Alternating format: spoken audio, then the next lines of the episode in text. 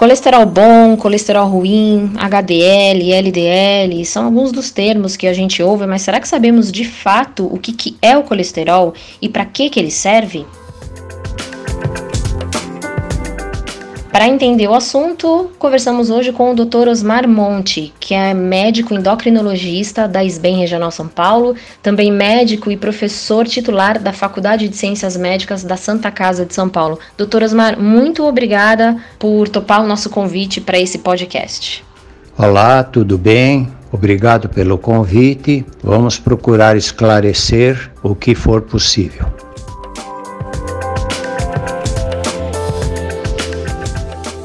Vamos começar então, doutora, a nossa conversa com a pergunta básica: o que, que é o colesterol e qual é o papel dele no nosso organismo? O colesterol é um tipo de gordura que está presente em gordura de origem animal.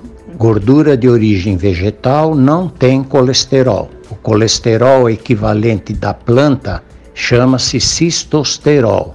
Então, colesterol é produto do reino animal, gordura de origem animal. E o colesterol é uma molécula muito importante no nosso organismo porque ela faz parte das estruturas das membranas celulares. Então, sem colesterol ninguém vive. O colesterol faz parte importante das estruturas das células. Então, pelo que o senhor está explicando, o colesterol é uma molécula do bem, não é um vilão, né? Quando que ele passa a ser um vilão para a nossa saúde? O colesterol realmente é uma molécula do bem. Ele passa a ser o vilão quando ele se encontra em excesso. É o colesterol plasmático acima de 200 miligramas por decilitro para um adulto é um colesterol elevado. Queria aproveitar então, doutor, e pedir para o senhor explicar para a gente o que são essas siglas, afinal, LDL e HDL. São siglas internacionais do nome das partículas que transportam o colesterol no nosso sangue. LDL é a sigla de Low Density Lipoprotein, proteína de baixa densidade, e HDL, proteína de alta densidade. O LDL é considerado o colesterol ruim e o HDL é considerado o colesterol bom. Quando falamos então em colesterol alto, uh, significa que o LDL, que é o chamado colesterol ruim, ele está em excesso no nosso organismo. Mas a pessoa que está com colesterol alto apresenta algum tipo de sintomas, doutor?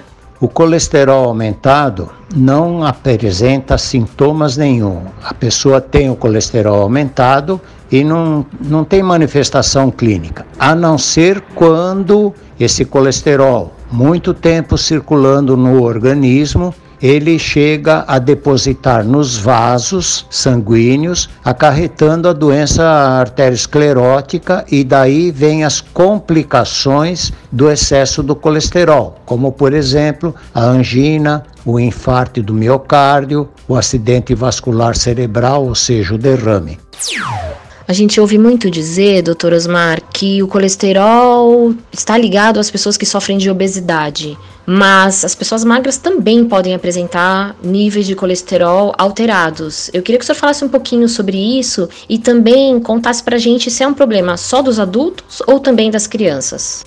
O excesso de colesterol no nosso sangue pode ter duas origens. A causa mais frequente é uma causa genética, é uma alteração de herança familiar. E existe também o excesso de colesterol por causa secundária. A obesidade é uma delas. O indivíduo com peso normal pode ter o seu colesterol normal e se ele tiver excesso de peso, o colesterol pode aumentar. Mas a principal causa é a hereditária. Então, quem tem parentes, pai, mãe, avós, que tiveram doença cardiovascular precoce, que tiveram infarto, angina, derrame, esse indivíduo pode ser portador de uma hipercolesterolemia genética familiar. Esta é bastante frequente e esse diagnóstico já pode ser feito na infância.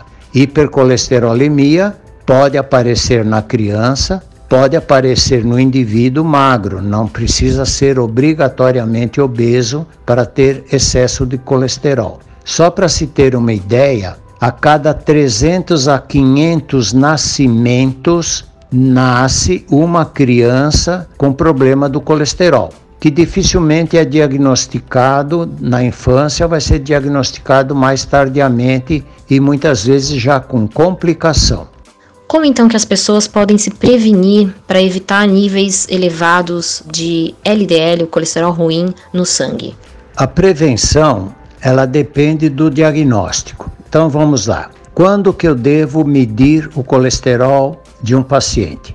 Se a herança familiar for importante, então a criança já deve ter o seu primeiro colesterol medido a partir dos dois anos de idade. Se tiver normal, a gente vai repetindo periodicamente.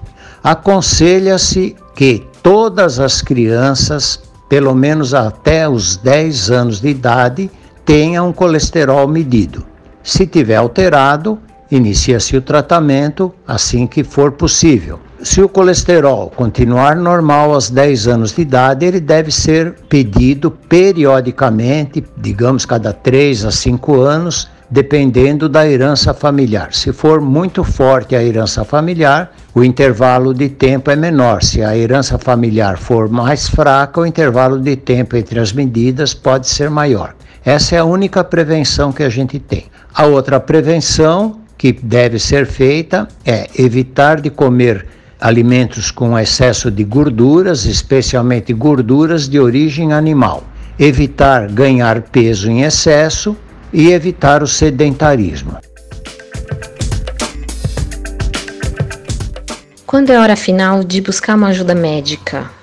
A hora de procurar o médico é quando assim que se faz o diagnóstico. Geralmente, como é uma doença metabólica, o tratamento deveria ser feito com o endocrinologista. Né? A nossa especialidade é endocrinologia e metabologia, mas todo médico tem que estar preparado e orientado para se tratar o colesterol desde o clínico geral, do médico de família e, em especial, os cardiologistas que costumam tratar as complicações da hipercolesterolemia. Quer dizer, o indivíduo já tem uma angina, já infartou, tal, aí ele chega no cardiologista e vê que tem o colesterol aumentado, o cardiologista começa a tratar também. Então, a hora de procurar um médico é assim que for feito o diagnóstico. Maravilha, doutor. Explicações bem claras, bem objetivas. Eu agradeço bastante a sua participação neste episódio do podcast da SBEM Regional São Paulo. Eu sou a Regiane Quereguin e quem conversou comigo foi o Dr. Osmar Monte, endocrinologista e professor titular da Santa Casa de São Paulo. Vem cá, você também é endócrino? Então leia a revista científica digital da SBEM SP Conecta o link para acesso está na descrição deste episódio. A Gengibre Comunicação é a agência que faz a curadoria de conteúdo desse canal, que conta com a edição de áudio da agência Trovari. Se cuide por aí e até o próximo episódio.